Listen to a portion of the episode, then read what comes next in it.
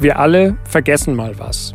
Den Namen der neuen Kollegin, die Milch beim Einkaufen, die Geheimnummer der EC-Karte. Wenn es uns wieder einfällt, dann lachen wir drüber. Mir vergeht das Lachen irgendwann, nachdem mir selbst nach drei Tagen die einfachsten Dinge nicht mehr einfallen. Namen, Orte, Nummern, alles weg. Vor der Bestrahlung hat die Ärztin gesagt, dass ich mein Kurzzeitgedächtnis verlieren werde. Aber das komme wieder. Ich, damals von Kopfschmerzen des Todes geplagt, habe einfach immer nur genickt, den Zettel unterschrieben und mich zurück ins Zimmer geschleppt. Und wenn ich den ganzen Mist hier durch die Bestrahlung vergessen würde, es wäre mir ja fast recht. Dass es am Ende aber so extrem wird, ahne ich in dem Moment nicht.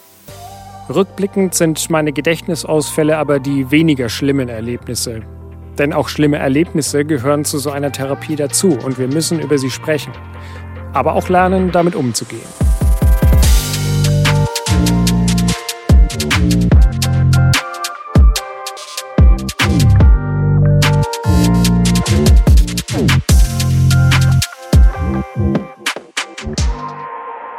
Schlimme Momente fangen recht früh an, nämlich immer dann, wenn mir mein Körper seine Grenzen aufzeigt. Und die kommen mit der Chemo dann doch recht schnell. Was ein Körper an Muskeln abbaut, wenn er tagelang hauptsächlich liegend verbringt, ist schockierend. Es werden Momente kommen, wo ich mit dem Physiotherapeuten eine Treppenstufe, also keinen Absatz, sondern eine einzige Treppenstufe, hoch und wieder runter laufe und mein Körper das so fertig macht, dass ich mich danach erstmal wieder hinlegen muss. Es gibt Tage, da kann ich gerade von der Bettkante bis zur Toilette laufen. Wenn's gut läuft, schaffe ich es, mir noch die Zähne zu putzen, um danach erstmal tief schnaufend wieder im Bett zu versinken. Die Chemo ist das Steuerung alt entfernen für meinen Körper. Ich werde komplett neu installiert. Reboot in 3, 2, 1. Noch schlimmere Momente sind die, wenn ich unwissend zu Terminen geschickt werde. Zum Beispiel zu Computertomographien oder zum Ultraschall. Die Tür geht auf, die Schwester kommt rein und sagt mir, dass ich jetzt einen Termin habe. Und dann spielt es keine Rolle, ob ich gerade esse oder schlafe oder einfach keinen Bock habe. Ich muss dahin. Und in der Regel wissen die Pfleger und Schwestern nicht, warum ich dahin muss. Und das ist doof. Denn mein Kopf beginnt sofort zu rattern. Stimmt was nicht? Haben Sie was entdeckt? Sind die Werte nicht in Ordnung? Und trotzdem ich da sofort hin muss, kann es sein, dass ich dort erstmal eine Stunde warte. Und warten heißt viel Zeit, um sich noch mehr Sorgen zu machen. Jeder und jede wird im Krankenhaus sicherlich Orte finden, die angsteinflößend sind. Für mich ist es der Bereich vor dem Ultraschall. Es ist eng, der Gang wird nur von Neonröhren erleuchtet und irgendwie fühlt es sich nach Tod an. Ich hasse diesen Ort. Und ich hasse ihn noch viel mehr, als ich eine schlechte Diagnose dort bekomme.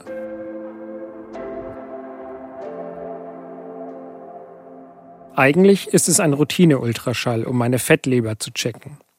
Die ist eine Nebenwirkung der Chemotherapie. Nachdem mir die Ärztin das kalte Gel auf den Bauch gespritzt hat, fährt sie lange mit dem Ultraschallgerät über meinen Körper. Länger als sonst. Ich sehe zwar den Bildschirm, aber was ich sehe, sieht für mich eher aus, wie der Frankfurter U-Bahn-Plan für Touristen ausschauen muss. Ich checke gar nichts. Irgendwann sagt sie, dass da etwas wäre, das sie ihrem Oberarzt zeigen müsse. Der kommt kurz darauf und sagt, er sehe das auch und das müsse man weitergeben. Und ihr fragt euch jetzt, ja, was zur Hölle sehen Sie denn? Ich kann es euch nicht sagen, denn mir sagt man nichts, außer diesen Satz. Wenn es etwas Schlimmes ist, werden Sie es erfahren. Yo, danke für nichts. Mein eh schon braingefuckter Kopf fährt also innerhalb einer Millisekunde wieder hoch, das Blut pumpt mit 180 durch meinen Körper. Was ist das denn für eine Aussage? Kaum im Zimmer zurück klingel ich nach den Ärzten. Der junge Assistenzarzt kann mich zwar beruhigen, Sicherheit bringen aber erst weitere Untersuchungen einige Zeit später. Deswegen gilt immer, sucht euch Ärztinnen und Ärzte, denen ihr voll vertraut. Und bevor euch der Schädel zerspringt, sprecht mit ihnen.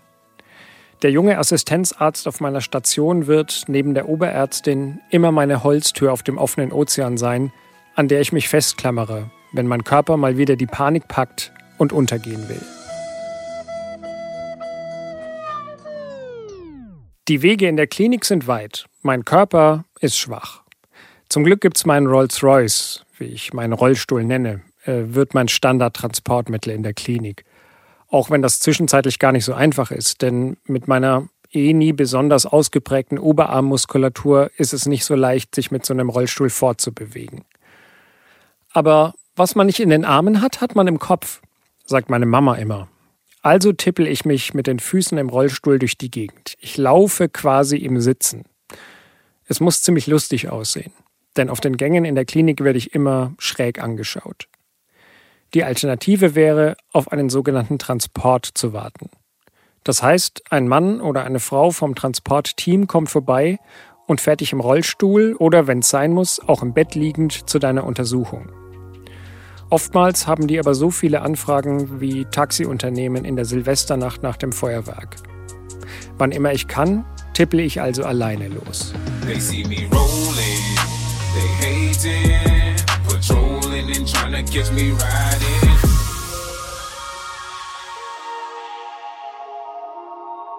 Entspannter ist es natürlich, geschoben zu werden.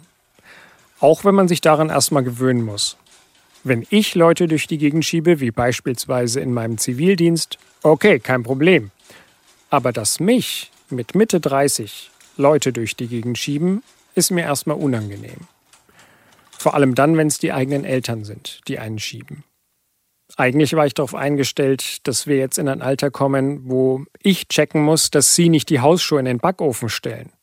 Oder dem anrufenden Enkel, der jetzt dringend Geld braucht, 5000 Euro blind überweisen.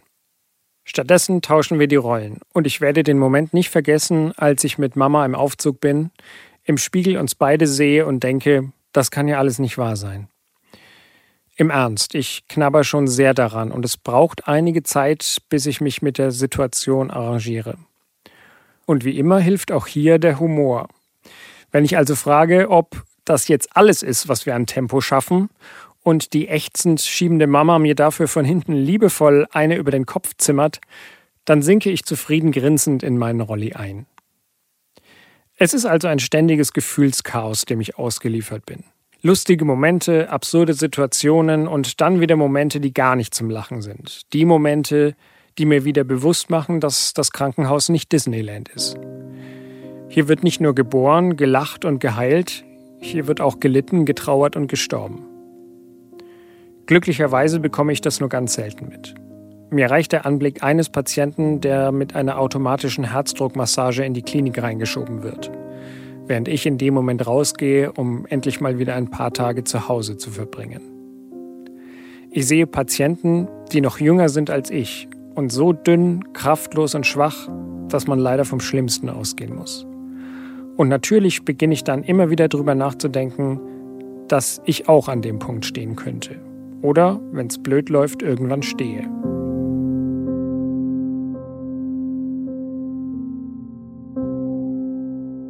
Aber was machen wir als Patientinnen und Patienten mit diesen ganzen Infos, Bildern und Erfahrungen? Ich finde, wir wachsen vor allem daran, ob wir wollen oder nicht. Beim einen dauert es vielleicht länger, bei der anderen geht es schneller. Wie immer in Deutschland gibt es hier kein Tempolimit. Weder in die eine noch in die andere Richtung. Psychologen und Psychologinnen im Krankenhaus können euch helfen, solche Momente zu verstehen und zu verarbeiten. Ich kann euch nur raten, das zu nutzen. Und das Recht, das habt ihr. Auch ich habe immer wieder meine Psychologin auf Station kontaktiert und meine Ängste angesprochen, Erfahrungen geschildert und verarbeitet. Mir hat es geholfen, auch für die Zeit danach. Denn natürlich denkst du in einer Therapie über dein Leben nach. Ich habe mir zum Beispiel die Frage gestellt, wie willst du eigentlich sein? Wie willst du leben, wenn das alles hier hoffentlich mal vorbei ist? Und anders als der klassische Neujahrsvorsatz, der spätestens nach sechs Wochen wieder vergessen ist, hängen mir meine Vorsätze fürs Leben nach dem Krankenhaus länger nach. Dafür hilft es mir auch, diese Dinge aufzuschreiben. Ich habe mir zum Beispiel selbst einen Brief geschrieben, in dem steht, wie ich mein Leben leben will.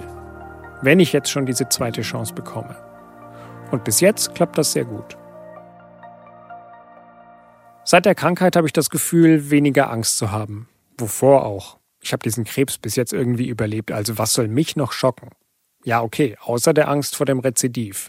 Denn niemand kann dir versprechen, dass der Krebs nicht wiederkommt. Aber es kann dir auch niemand versprechen, dass der LKW sicher am Zebrastreifen hält. Oder dass du die letzte Treppenstufe im Dunkeln nicht übersiehst. Deswegen habe ich es mir angewöhnt, nicht so viel drüber nachzudenken, ob der Krebs wiederkommen könnte. Wenn er es tut, dann tut er es. Und dann will ich die Zeit, die mir bis dahin bleibt, nicht mit dem Gedanken verschwendet haben, sondern ich will die Zeit genießen. Diese Einstellung wäre beim früheren Max, wie ihn meine Freundin und ich nennen, wahrscheinlich auch anders gewesen. Aber die Krankheit hat mich gelassener gemacht. Habe ich mich früher noch schnell in Dinge reingesteigert, schaffe ich es heute deutlich besser, erstmal durchzuatmen und nachzudenken. Selbst als Fine mein geliebtes Auto rückwärts an den Garagenpfeiler setzt und einen 3500 Euro teuren Schaden hinterlässt, bleibe ich erstaunlich ruhig. Früher hätte ich wahrscheinlich weinend in mein Kissen geschrien. Heute sage ich, es ist nur ein Auto, es ist Blech, es ist versichert. Alles könnte schlimmer sein. Und du wirst mir die Eigenbeteiligung bis zum Ende deiner Tage abbezahlen, Schatz.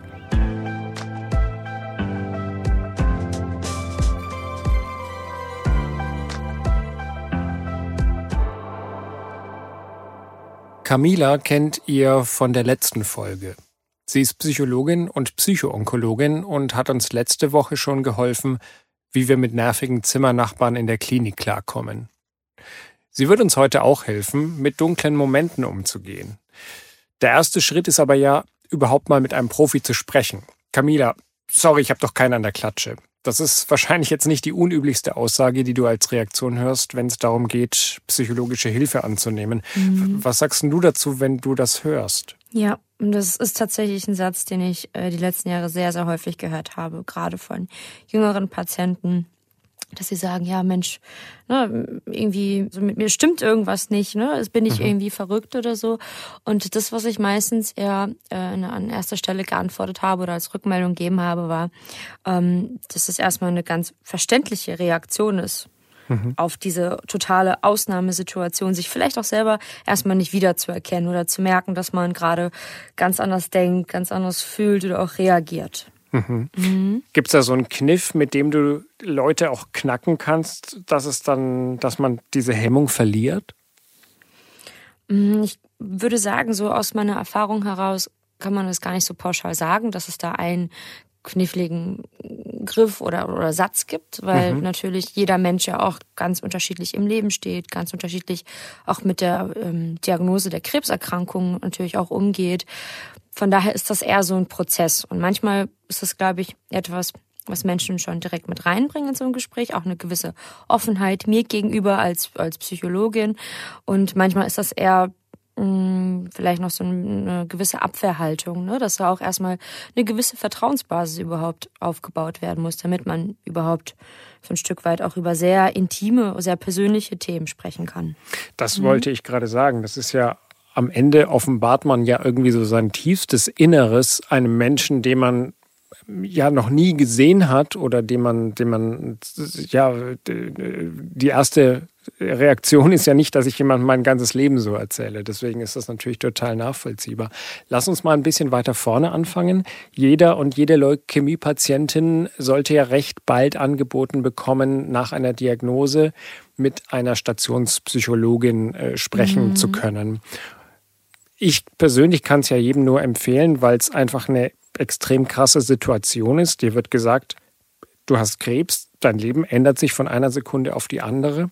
Ja. Aus deiner Sicht, warum ist es für dich sinnvoll, dass man dieses Angebot auch zumindest einmal annimmt? Genau. Einfach aus dem Grund, weil die betroffene Person, aber auch die Angehörigen natürlich in einer extremen Situation sind. Also häufig, wie du es auch beschrieben hast, so von jetzt auf gleich ähm, total aus dem Leben gerissen sind, konfrontiert sind mit einer sehr heftigen Nachricht natürlich, die einen wirklich von jetzt auf gleich so den Boden unter den Füßen wegreißen kann. Und ähm, man hat manchmal vielleicht einen ganz guten Draht zu seinem Partner, Partnerin, irgendwie einen guten Freund, eine gute Freundin. Aber manchmal braucht man genau diese neutrale Person, dass man da sozusagen mit einem Psychologen, Psychoonkologen oder auch mit einem ganz anderen Experten ins Gespräch kommen kann und wirklich ganz ehrlich und offen überhaupt mal so ein bisschen das thematisiert, was einem gerade durch den Kopf geht. Und manchmal mhm. sind das auch sehr negativ formulierte Gedanken, vor allem sehr viele Ängste, viele Sorgen, die man vielleicht selber äh, nicht wirklich in Worte fassen kann oder auch äh, Angst hat, das ähm, dem nahen Umfeld irgendwie mh, mm, ja laut vorzusprechen ne? oder selbst so ein bisschen ähm, ja, manchmal ist auch so Schamgefühl dabei oder, oder Sorge, auch sie ist, ach Mensch, das erkenne ich gar nicht von mir, ne? Oder dass ich jetzt so mhm. negativ denke. Das, das ist so nicht typisch für mich. Und da kann es schon sehr hilfreich sein, nochmal mit einer ganz neutralen Person ins Gespräch zu gehen, um das auch so ein bisschen besser einordnen zu können. Ne? Dass mhm. ich dann zum Beispiel sage, hey, so wie du gerade denkst, ist es auch erstmal völlig in Ordnung, weil dein Leben hat sich jetzt gerade um 180 Grad gedreht, ne? Oder du brauchst auch erstmal deine Zeit, um das so ein bisschen einzuordnen, die Informationen, die jetzt mitgegeben gegeben werden, die nächsten Schritte, die einen auf einen zukommen. Ne? Das sind ja ganz viele verschiedene Faktoren, die da mit reinfließen. Und häufig war meine Aufgabe, in, in der Begleitung, Beratung bisher auch erstmal so einen gewissen ähm, Orientierungsprozess mitzugehen. Ne? Also den mhm. Patienten oder die Patientin mit an die Hand zu nehmen und wirklich Schritt für Schritt, das kann von Tag zu Tag, von Woche zu Woche erstmal so ein bisschen zu begleiten ne? auf diesem Weg der Behandlung, ähm, aber vor allem auch die Zeit nach der Behandlung, nach der Akutbehandlung jetzt, ne? wie zum Beispiel in der Reha oder eben auch darüber hinaus. Mhm. Da kommen wir sicherlich auch gleich noch dazu. Was mhm. vielleicht ganz wichtig ist zu sagen, ist, dass du ja auch einer Schweigepflicht unterliegst. Das mhm. heißt, alles, was mit dir besprochen wird, bleibt auch genau. bei dir. Ja, das ist ganz, ganz wichtig. Du hast mit Jugendlichen, mit jungen Erwachsenen und auch mit Erwachsenen gearbeitet. Mhm. Genau. Das sind ja sehr unterschiedliche Probleme und, und Fragestellungen, die die einzelnen mhm. Gruppen so umtreibt. Nimm uns mal vielleicht bisschen mit in deren mhm. Welt. Was sind so die, die häufigsten Fragen, Probleme ja. und Sorgen? Genau. Also überwiegend habe ich tatsächlich zusammengearbeitet mit jungen Erwachsenen. Das heißt 18 bis 32-Jährigen. Ähm, es gab immer mal wieder ähm, so eine Gruppe von Jugendlichen. Das mhm. waren dann 14 bis 18-Jährige und ähm, bei Bedarf auch Gespräche mit allen möglichen Menschen, die über 18 waren. Ne? Mhm. Also bis 99 war jetzt alles dabei.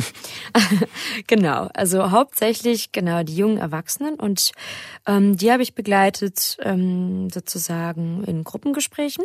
Mhm. Häufig waren die Gruppen so zwischen sechs bis 15 Leuten. Das hat jetzt auch sehr viel variiert aufgrund der Corona-Situation, ne? dass je nachdem, wie die aktuellen Regeln waren, auch die Gruppengröße angepasst wurde. Und mhm. diese Gruppe, die habe ich dann vier Wochen begleitet. Ähm, zweimal die Woche gab es Gruppentherapien zum Thema der Krankheitsbewältigung und eben auch Einzelgespräche, wo dann nochmal ähm, das Thema der Krankheitsbewältigung individuell nochmal intensiver besprochen werden konnte, aber natürlich auch ähm, ähm, vereinzelte Themen, Belastungen. Und ähm, die Themen, die mir jetzt so am häufigsten entgegengekommen sind, ist natürlich erstmal die Verarbeitung der Gesamtsituation, also da erstmal die Person abzuholen, wo sie jetzt gerade steht. Und das kann sein, dass ähm, mein Gegenüber da noch in einer totalen Schockphase ist und noch gar nicht richtig realisiert oder verarbeitet hat, okay, ähm, ich bin jetzt wirklich krank oder ich habe jetzt eine ganz lange Chemotherapie hinter mir oder da steht vielleicht noch eine ganz große OP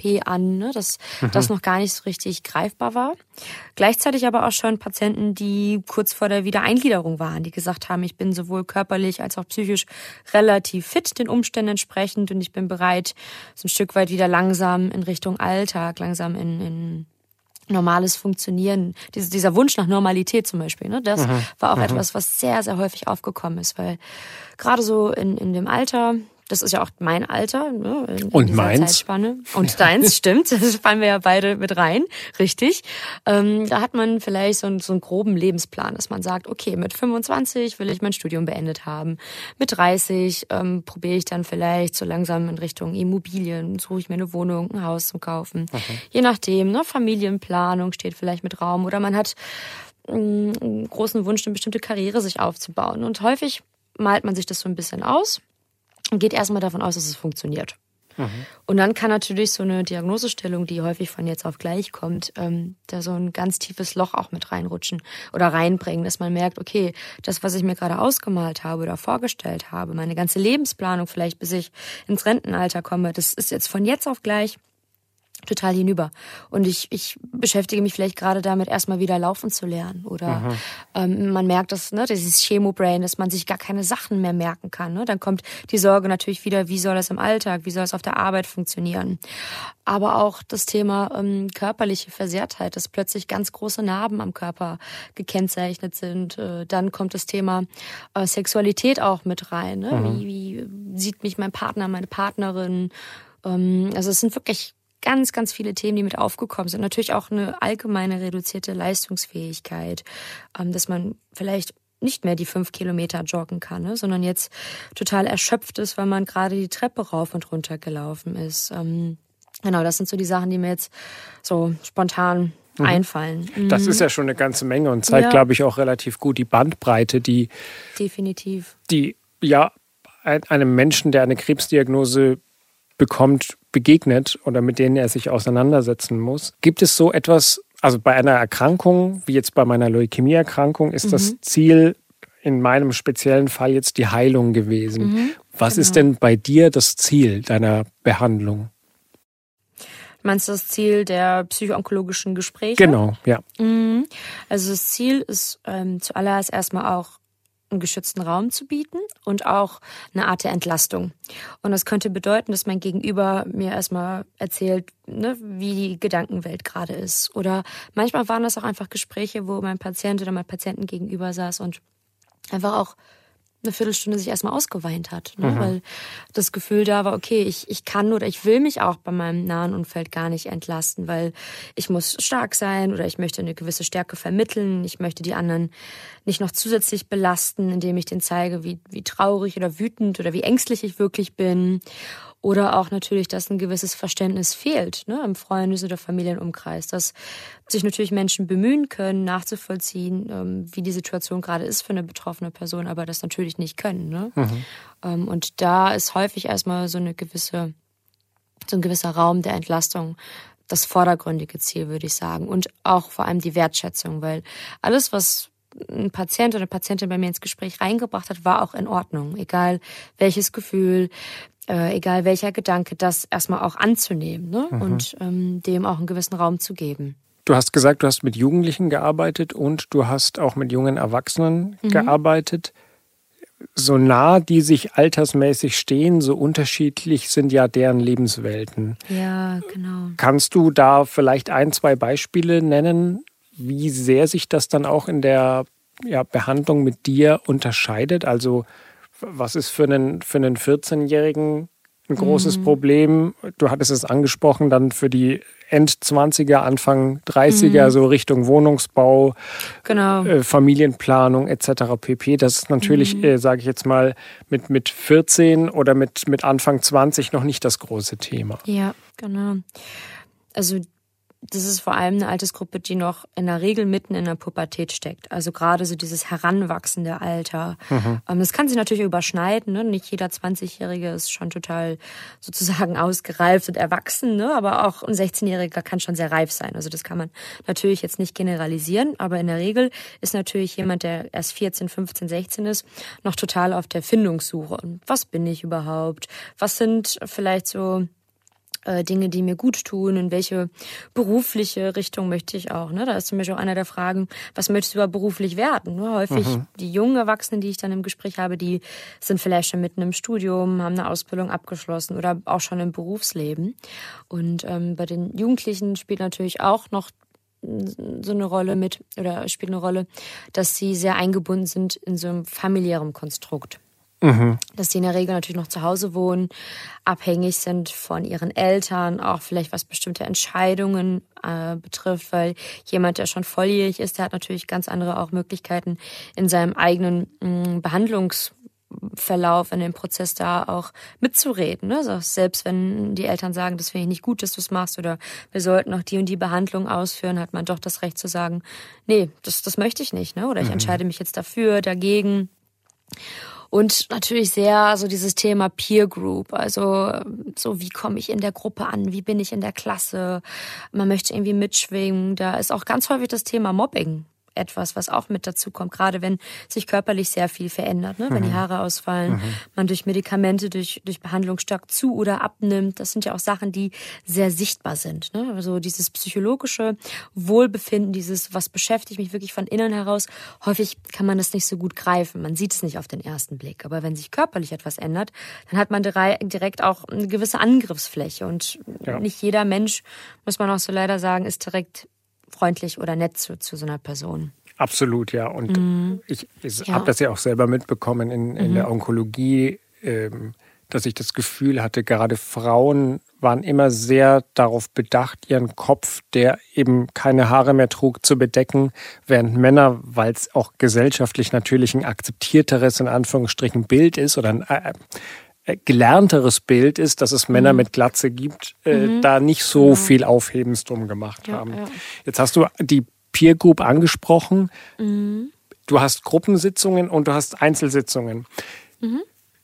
Ist das auch ein Unterschied und merkst du dann, dass der ich sage jetzt mal ein Beispiel, der in der Gruppe noch relativ starke äh, junge Erwachsene dann plötzlich im Einzelgespräch dann doch irgendwie so seine Fassade verliert und ja, das bröckelt? Da gibt es durchaus einen Unterschied. Häufig hat es auch damit zu tun, dass ähm, die jungen Erwachsenen, ne, was ja auch sehr normal ist und menschlich ist, sich zu vergleichen. Ne? Mhm. Dass man sagt, okay, meine Nachbarin hier links, die kann aber schon irgendwie fünf Minuten länger am Crosstrainer irgendeine Übung mhm. ausführen ne? oder durchhalten. Oder ähm, der andere ist jetzt nicht so viel am Wein wie ich. Also das ist auch ein Thema tatsächlich, was immer wieder gerade in so einem Gruppenkontext aufgekommen ist, dass ich auch nochmal deutlich gemacht habe. Ne? Probieren Sie sich nicht miteinander zu vergleichen, weil jeder kommt mit einer ganz anderen Situation in die Reha-Einrichtung. Ne? Auch die, die Lebenssituation ist ganz anders. Ne? Die, die Diagnosestellung, die Behandlung, das sind alles Faktoren, die mit reinspielen, warum jeder auch einfach ganz anders ist, auch von der Persönlichkeit her. Ne? Es gibt Menschen, die sind total offen. Das heißt, denen fällt es vielleicht etwas leichter zu sagen, hey, mir geht's nicht gut, ich hole mir vielleicht mal psychologische Unterstützung. Und dann gibt es Menschen, die ihr ganzes Leben in welche schwierigen Situationen, Probleme eher mit sich selbst ausgemacht haben und merken, na, hier komme ich vielleicht alleine doch nicht so ganz mit gut zurecht, aber ich weiß auch nicht wie und der, die haben vielleicht eine größere Hemmschwelle, sich dann doch Hilfe zu suchen, ne? professionelle Unterstützung auch. Und das war durchaus etwas jetzt, wo du sagst, was immer wieder auch nochmal gerade in Gruppensitzungen was äh, von meiner Seite aus nochmal betont wurde, bleiben Sie eher bei sich, ne? achten Sie auf mhm. Ihre eigenen Grenzen, äh, sorgen Sie gut für sich selber und auch so ein Gefühl für sich überhaupt zu bekommen, weil das eigene Ich, ähm, auch diese Identität, ne? wer bin ich, wer war ich vor der Erkrankung, was hat die Erkrankung in mir vielleicht gemacht, welche Veränderungen haben sich ergeben, ne? das, das ist ja noch total im Prozess und ist manchmal nicht nach zwei, drei, vier Wochen, Monaten vielleicht schon aufgearbeitet, ne? sondern kann durchaus sich auch über einen viel längeren Zeitraum hinausziehen. Und was ich auch oft gesehen und erlebt habe, ist, dass Patienten gesagt haben, naja, ne, dann habe ich jetzt die vier Wochen Reha, ich mache mich wieder fit und dann knüpfe ich da an, wo ich aufgehört habe. Ja. Ne, ich weiß nicht, wie, du das so erlebt hast. Ja, äh, ganz schön herausfordernd, mm, wenn man genau. sich dieses Ziel äh, so ja. hoch steckt. Wobei ich ja. so auch dazu sagen muss, ich würde mich total damit eingruppieren. Also ich bin auch mm. jemand, der eigentlich plötzlich immer viel zu viel von sich und seinem Körper verlangt hat, ja, als genau. angemessen war. Ja. Und dann kommt so das Thema Fatigue mit rein. Ne? Der mhm. eine oder andere hat es vielleicht schon mal gehört oder ähm, ist erstmal was ganz Neues, aber es ist so eine ganz typische ähm, tumorbedingte oder auch aufgrund der Therapie so eine Erschöpfungssymptomatik, so ein so Gefühl von, ich würde ganz gerne, aber ich kann nicht. Ne? Und das kann diese körperliche Erschöpfung sein, das kann aber auch auf dieser kognitiven Ebene sein, dass man Gedächtnisschwierigkeiten hat, dass man Wortfindungsstörungen hat, ne? so, sich nicht mehr auf Dinge lange konzentrieren kann oder auch so eine emotionale Erschöpfung. Mhm. Und die wird ganz häufig tatsächlich auch so ein bisschen verwechselt oder ist auch schwer zu unterscheiden zu einer Depression zum Beispiel. Ne? Dieses Gefühl, okay, ich, ich bin irgendwie total leer, ich habe zu nichts mehr Lust, mir fehlt die Freude im Alltag. Ne? Und das ist ganz wichtig, erstmal zu unterscheiden, ähm, wie, wie intensiv ist dieses Gefühl auch. Ne? Also das nochmal gut zu hinterfragen und gegebenenfalls sich da auch nochmal professionelle Unterstützung mit ins Boot holen und überhaupt zu verstehen, dass es sowas gibt wie eine Fatigue. Mhm. Viele Patienten, die ich dann im Aufnahmegespräch hatte und dann so ein paar Fragen durchgegangen bin, die, die haben sich total wiedererkannt, aber wussten gar nicht, dass es sowas gibt, ne? dass das mhm. auch einen Namen hat. Und das kann schon sehr viel Druck auch rausnehmen, zu wissen, okay, das bilde ich mir jetzt irgendwie nicht ein oder ich, ich stelle mich nicht an, sondern es ist auch angemessen ähm, im Anbetracht, was der Körper, die Psyche die letzten Wochen, die letzten Monate vielleicht auch mitgemacht hat. Was glaube ich, und da ist es völlig egal, wie alt man ist, ist das Thema Angst oder generell dunkle Momente, Tod. Einfach etwas, womit man sich beschäftigen ja nicht mal muss, sondern das kommt einfach ja über einen, wenn, wenn man so eine Diagnose bekommt. Und das ist ja wahrscheinlich auch super individuell, wie der Einzelne, die Einzelne damit umgeht. Aber kannst du vielleicht allgemein ein paar, ich nenne es jetzt mal Tipps, auch wenn das im, im, in diesem Kontext komisch klingt, geben, wie man damit umgehen kann, wie ja. man diese dunklen Momente, wie man da drüber wegkommt. Mhm, ja, also definitiv ein ganz großes Thema. So das Thema ähm, der Angst, sich Sorgen machen. Ähm, das ist natürlich auch etwas, was ich sehr, sehr, sehr regelmäßig im Kontakt mit onkologischen Patienten erlebt habe. Ähm, und ähm, das ist natürlich auch nicht so einfach zu sagen, hey, du musst jetzt das und das machen und dann ist die Angst weg. Mhm. Oder dann ist es viel weniger. Das, das kann man gar nicht ähm, so generalisieren. Aber grundsätzlich ist es erstmal wichtig zu verstehen, und das ist, glaube ich, schon der erste wichtige Schritt, ähm, dass, um das auch so ein bisschen besser einordnen zu können, dass diese Reaktion, ne, zu merken, okay, ich habe jetzt negative Gedanken oder ich habe ganz viel Angst, ich, ich sorge mich sehr viel um meine Zukunft zum Beispiel, dass das Themen sind, die ähm, gerade in Bezug auf so eine onkologische Erkrankung einfach auch diese Auseinandersetzung bewusst oder unbewusst mit dem Thema Tod, Sterben, Endlichkeit grundsätzlich, gerade in so einem jungen Alter, Ne, da denken wir ja in der Regel nicht drüber. Da reden mhm. wir auch nicht mit Freunden drüber. Das geht immer darum, okay, wie plane ich die nächsten fünf Jahre? Was mache ich vielleicht nächsten Sommer für einen schönen Urlaub? Ne? Mhm. Was möchte ich mit 50 oder so erreichen? Ähm, aber es geht nicht darum, sich darüber zu unterhalten, okay, ähm, wie sieht's eigentlich aus, wenn, wenn ich sterbe? Oder mhm. was, was gibt es da vielleicht auch Wünsche, die ich habe? Ne? Oder auch Sachen, die ich auf gar keinen Fall mit, mit einbeziehen möchte. Und durch so eine starke Konfrontation kommt natürlich auch sehr schnell oder kann sehr schnell die Angst kommen. Und ähm, das ist erstmal wichtig zu verstehen, das ist normal. Das ist eine ganz verständliche Reaktion. Und es kann aber passieren, dass diese Angst sehr stark die Überhand nimmt. Das heißt, dass man ins Grübeln verfällt, dass man permanent, also Patienten haben es sehr häufig beschrieben bei mir in der Klinik, dass sie sagen, ja, das ist wie so ein Schatten, der immer wieder aufkommt, der sich mal ein bisschen breiter macht, dann verschwindet er wieder so ein bisschen, aber er ist immer da. Mhm. Und das hat natürlich sehr viel damit zu tun, ne? das Urvertrauen und dieses Gefühl, dass plötzlich diese, diese Kontrolle, die man vorher hatte, die auch sehr ja, so eine Kontrollillusion ist das eigentlich, weil wir haben über unser Leben keine Kontrolle. Ja. Wir, wir, wir, planen vielleicht den morgigen Tag oder ich weiß, okay, ich fahre jetzt von A nach B und gehe davon aus, ich komme da heile an. Ja. Was im Endeffekt aber auf dieser Strecke passiert oder was morgen passiert, das kann mir keiner sagen. Ne? Mhm. Weder dir, mir noch irgendwem anders, wir wissen es nicht. Und das ist gut, dass wir erstmal so ein gewisses Vertrauen ins Leben haben. Aber wenn natürlich immer wieder gewisse Lebensereignisse, Lebenssituationen aufkommen, die dieses Vertrauen stark ähm, ja so ins, ins, ins, ins Wanken, Schwanken bringen oder daran rütteln sozusagen, dann merkt man, dass diese Angst immer mehr Platz einnimmt. Und da ist es wichtig zu gucken, wenn ich merke, das schränkt mich sehr, sehr stark im Alltag ein, ne? dass ich wirklich einen ganz starken Leidensdruck habe oder meinen allgemeinen Alltag, den nicht bewältigen kann, dass man sich spätestens dann wirklich ehrlich zu sich selber ist und sagt, okay, vielleicht brauche ich da Unterstützung, um das so ein bisschen aufzuarbeiten, was man vielleicht erlebt hat, ne? das aber auch ein bisschen einordnen zu können, welche Angst passiert bei mir im Kopf? Also was ist das für ein Kopfkino? Was sind das für Gedanken, die vielleicht etwas Bestimmtes in mir auslösen? Auf der anderen Seite, welche Angst ist auch berechtigt? Ne, mhm. nach, nach, auf, aufgrund dessen, äh, aufgrund der Situation, in der ich gerade stecke. Ne? Auch das, sich selbst das einzugestehen, zu sagen, es ist in Ordnung, dass ich Angst verspüre. Ähm, ein ganz, ganz klassisches Beispiel, ich weiß nicht, wie du das erlebst, ist, ähm, ganz häufig dieses Thema Nachsorgetermin oder ähm, der Gang zum Arzt, dass das auf alle Fälle etwas ist, was immer wieder zur Sprache gekommen ist, zu sagen, okay, das sind Termine, wo ich also ich, ne, ich zitiere da Patienten, wo, wo ich irgendwie schon tagelang vorher nicht schlafen kann, wo mhm. ich merke, dass ich unruhig werde, ne, wo, wo das Kopfkino immer wieder präsenter wird. Und da sich auch einzugestehen und das überhaupt so ein bisschen einordnen zu können, zu sagen, ja, das ist auch erstmal normal, dass das nicht mehr so ein ganz normaler Arzttermin ist, wie es vielleicht vor der Diagnosestellung war, weil sich dadurch auch diese Beziehung zum Arzt, äh, Beziehung zum Krankenhaus, zu, zu, zum zum ganzen Begriff Krebsmedizin sich vielleicht auch ganz verschoben, verändert hat. Ne? Also mhm. ich, ich, also wie du merkst, da kann ich dir gar nicht so den einen konkreten Tipp geben, ja. aber es ist auf alle Fälle wichtig, da gut für sich selber zu sorgen, dass du ein bisschen mh, mm, auch probieren einzugrenzen, zu gucken, ne, was passiert gerade auf meiner gedanklichen Ebene, was ist berechtigt, was ist normal.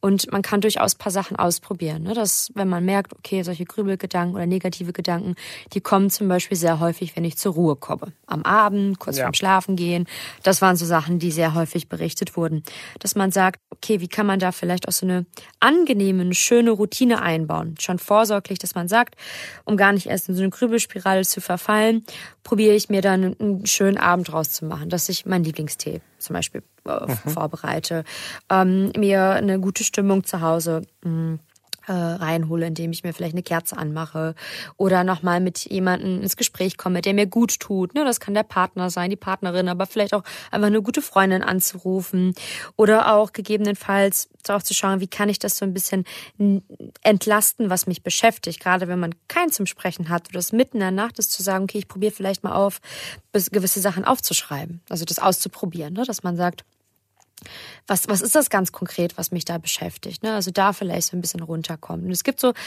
natürlich auch verschiedene, ähm, also unsere verschiedenen Sinne, damit können wir mal ganz gut arbeiten, dass man sagt, der eine ist zum Beispiel sehr ähm, auf dieser auditiven Ebene, dass man sagt, Musik, mhm. äh, Atemübungen äh, oder so eine geführte Meditation, das sind so Sachen, die mich runterbringen. Und Entspannungstechniken ist, zum Beispiel. Genau, auch. ja. Sehr gute Ergänzung, genau. Also Entspannungstechnik. Ne? Und die sind ja auch mittlerweile frei zugänglich. Ähm, ja. Also da kann man mal in einer ruhigen Minute vor allem sich so ein bisschen vielleicht damit auseinandersetzen, gucken, was spricht mich an, was hört sich gut an und je detaillierter, je genauer man das vorher weiß, es ist auch wichtig, das sozusagen parat zu halten, dass wenn in einer Situation eine gewisse Anspannung, eine gewisse Angst sich bemerkbar macht, da möglichst schnell darauf reagieren zu können, ne? um mhm. gar nicht erst in so eine starke Spirale zu verfallen das Aufschreiben hat mir ja auch super geholfen, insgesamt mit dieser Krankheit, jetzt gar nicht nur dunklen Momenten, sondern auch einfach generell die Verarbeitung überhaupt dieses Zustands im Krankenhaus klarzukommen. Und letztendlich ist äh, dieser Podcast ja auch ein Produkt dessen, was ich da alles in diesem Buch aufgeschrieben habe. Aber es hat mir auch einfach sehr geholfen, das zu sehr verarbeiten. Mhm. Und was tatsächlich auch ein Tipp meiner Psychologin im Krankenhaus war, sich eine Bucketliste zu machen und Ziele zu setzen. Und das fand ich am Anfang total komisch, irgendwie mir jetzt Dinge auszumalen, wo mein nächster Urlaub hingehen soll, mhm, mhm. was ich mir vielleicht nach der Therapie kaufen möchte ja. Äh, und so weiter. Warum ist es trotzdem, und mittlerweile habe ich ein besseres Verständnis dafür, warum es wichtig ist, einfach um etwas zu haben, auf das man hinarbeitet, so ein bisschen. Würdest du das noch ergänzen können, warum man das unbedingt machen sollte? Also, was ich auf alle Fälle da nochmal ergänzen würde an dem Punkt, ist vielleicht auch zu schauen, realistische Ziele aufzuschreiben. Weil ich habe es auch mhm. manchmal erlebt, dass Patienten gesagt haben, boah, ich kann noch gar nicht an nächsten Sommer denken. Ne? Ich weiß gar nicht, wo ich vielleicht jetzt Ende des Jahres bin oder wie es mir überhaupt geht. Und das könnte eventuell mh, mm, so ein ja so ein negatives Gefühl auch auslösen, ne? dass man da nicht irgendwie so, so eine Kraft rauszehrt und sagt, hey, das motiviert mich, das gibt mir einen Fokus, einen, einen angenehmen Fokus, ähm, sondern eher auch eine gewisse Überforderung, vielleicht auch einen Druck. Und da kann es auch helfen, ähm, ruhig, also durchaus, ne, sich, sich langfristige Ziele aufzuschreiben, aber wenn es einem schwerfällt, vielleicht auch zu sagen, okay, was ist mein kurzfristiges Ziel, dass ich schon starte, was nehme ich mir diese Woche vielleicht vor? Mhm. Ne? Oder manchmal kann das Ziel auch sein, einfach ein wichtiges Telefonat zu führen ne? und das dann ruhig zu zelebrieren. Also das sind durchaus so kleinere Momente, kleinere oder größere, die einem helfen können, immer wieder nochmal so den Fokus zu finden. Ne? Oder zu sagen, das, das, hat, das habe ich jetzt auch geschafft. Also das vielleicht so, eine, so, so einen Haken hinterzusetzen und auch nochmal so Revue passieren zu lassen, okay, ähm, ich habe einen Zwischenschritt, ne? egal wie groß oder klein der ist, den habe ich sozusagen jetzt erstmal hinter mir. Ne? Weil das sind genau Momente, woraus man auch sehr viel Kraft schöpfen kann, um dann sozusagen ans nächste Ziel weiterzukommen, ne? da weiter dran arbeiten zu können. Also ich finde, wir haben jetzt in den letzten Minuten schon extrem viel Werbung dafür gemacht, warum es so wichtig ist, zumindest einmal ja. einen, äh, eine Psychologin, einen Psychologen aufzusuchen. Mhm. Und wenn ich nach dem Gespräch das Gefühl habe, es ist nichts für mich, dann ist es, finde ich, auch okay zu sagen, ich möchte das nicht machen. Genau. Aber ich kann es wirklich eben auch nur ans, ans Herz legen. Jetzt haben wir sehr viel über sozusagen mich als derjenige, diejenige mit Erkrankung gesprochen. Wir müssen vielleicht auch kurz nochmal das Thema Eltern und Freunde ansprechen. Welche Möglichkeiten oder Hilfsangebote gibt es denn für die? Also tatsächlich ist das, ich, ich packe das mal, also alle Menschen so in die Gruppe der Angehörigen. Ne? Ja. Mhm. Äh, weil jeder auch ganz unterschiedlich da äh, sozial aufgestellt ist. Aber gerade diese Gruppe der Angehörigen, das ist tatsächlich eine, die häufig erstmal so ein bisschen in Schatten fällt. Das heißt, der Betroffene, der ist natürlich erstmal im, im Vordergrund. Es geht darum, da Medizin, medizinische, äh, psychologische Versorgung, ähm, so gut es geht, natürlich äh, zustande zu bringen. Aber natürlich leidet das Umfeld mit.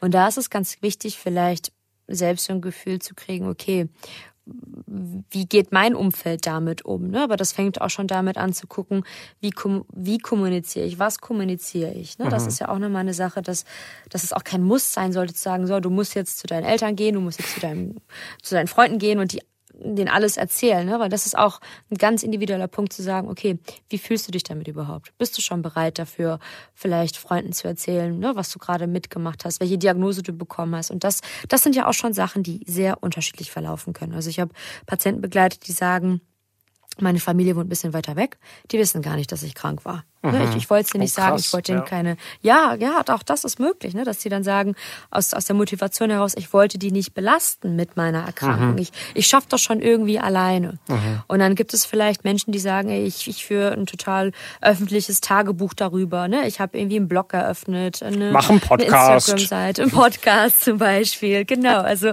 da geht auch wirklich jeder sehr unterschiedlich mit um. Und wichtig ist, da kurz vielleicht für sich selber innezuhalten, zu schauen, okay, was ist mein bester Umgang damit? Ne? Und auch immer wieder entscheiden zu können, wo stecke ich gerade in meiner Verarbeitungsphase, in diesem Prozess und dass es Momente gibt, wo man vielleicht auch nicht über bestimmte Sachen sprechen möchte. Und dann darf man das auch sagen. Ne? Zu sagen, du, das ist nett, dass du vielleicht das dritte Mal fragst, wie es mir geht oder ob ich was brauche, aber jetzt gerade ist erstmal ist es erstmal in Ordnung, ne? Oder dann auch klar zu kommunizieren, dass man sagt, okay, wenn ich Unterstützung brauche, dann komme ich auf dich zu oder frage dich. Und manchmal kann es auch entlastend sein, auf diese praktische Ebene zu gehen. Ne? Weil mhm. Unterstützung kann vielleicht auch schon bedeuten, es macht jemand für jemanden den Einkauf oder man braucht vielleicht einen Fahrdienst zum Beispiel. Ne? Das heißt, das nimmt natürlich den Angehörigen auch viel, ähm, viel von dieser Hilflosigkeit, weil das ist etwas, was ich sehr häufig dann äh, gehört habe, als Rückmeldung bekommen habe. Ne? Ich weiß gar nicht, wie ich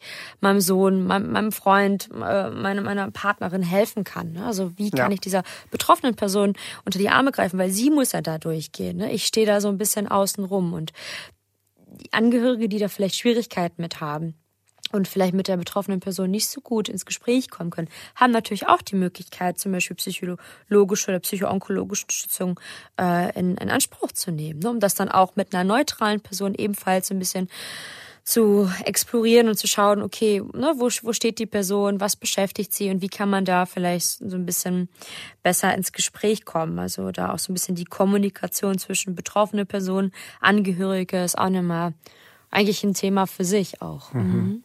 Da ja. vielleicht abschließend eine Frage, die mhm. ich oft gehört habe, auch die Frage, ich wusste gar nicht, was ich dir schreiben soll. Ja. Wie würdest du mhm. sie beantworten? Ja. Ah, das ist eine ganz schwierige Frage, finde ich, weil ich natürlich selber nie in so einer Situation war als betroffene Person. Klar. Aber ähm, ja, schon als angehörige Person zum Beispiel, ne? Das mhm. ist ja etwas, in der Rolle sehe ich mich schon wieder ähm, ja, vielleicht das auch wirklich zu kommunizieren, zu sagen, hey, ich wusste wirklich nicht, was ich dir schreiben soll, wie ich reagieren soll, ne, ob ich dich anrufen soll, ob ich dir, ob ich vorbeikommen soll und das aber vielleicht auch wirklich offen zu kommunizieren. Dieses, was wünscht du überhaupt von mir? Ne? Inwieweit ähm, kann ich dir da überhaupt unter die Arme greifen? Und ich glaube, das gibt auch nochmal viel zurück, so das Stück der Autonom so ein Stück Autonomie als mhm. betroffene Person vielleicht zu sagen, ich wünsche mir von dir, dass wir über ein bestimmtes Thema sprechen. Oder ich wünsche mir von dir, dass wir nicht über die Erkrankung sprechen, sondern vielleicht jetzt ganz bewusst über unseren letzten Ausflug äh, in den Zoo sprechen oder sowas. Ja. Ne? Dass man da einfach nochmal auch ganz bewusst, es ist ja auch wieder, wie du merkst, sehr individuell, ne? dass man eben Absolut. schaut, welche Person habe ich gerade gegenüber von mir? Weil jeder Mensch hat ja auch eine bestimmte Beziehung zu einem. Das hat man ja so vielleicht im Freundeskreis auch, dass man sagt, okay, das ist die Person, mit der kann ich super gut über sehr emotionale Themen sprechen. Dann hat man vielleicht eine Person, wo man sagt, ach, mit der Person kann ich super gut Spaß haben. Die rufe ich an, wenn ich irgendwie rausgehen will, feiern gehen will, was Neues erleben will. Ähm, das heißt, nicht jeder muss ja auch jedes Bedürfnis erfüllen da vielleicht auch so ein bisschen anhand dessen zu schauen, wer kann mir für welche Situation vielleicht auch so eine Hilfestellung bieten, ne? wo kann ich das vielleicht auch mhm. kommunizieren oder auch eine gewisse Grenze angeben. Camila, herzlichen Dank, mhm. dass du bei mir ja. im Podcast warst. Sehr, sehr gerne. Und du bringst deine Arbeit ja auch auf deinen Instagram-Account. Ja, genau. Den verlinken wir gerne in den Show Notes dieser ja. Folge. Ja. Da kriegt man mhm. dich dann auch mal zu Gesicht sozusagen. Ja. Und genau. Äh, ich sage herzlichen Dank für alles, mhm. was du uns ja, hier berichtet hast. Ja, sehr gerne. Die nächste Folge von Land of Infusion ist eine besondere Folge. Es ist nämlich die vorerst letzte Folge dieses Podcasts. Dafür gibt es einen sehr schönen Grund. Außerdem sprechen wir über die schönen Momente einer Chemotherapie. Ja, die gibt es nämlich auch. Und für mich sind sie so, so wichtig.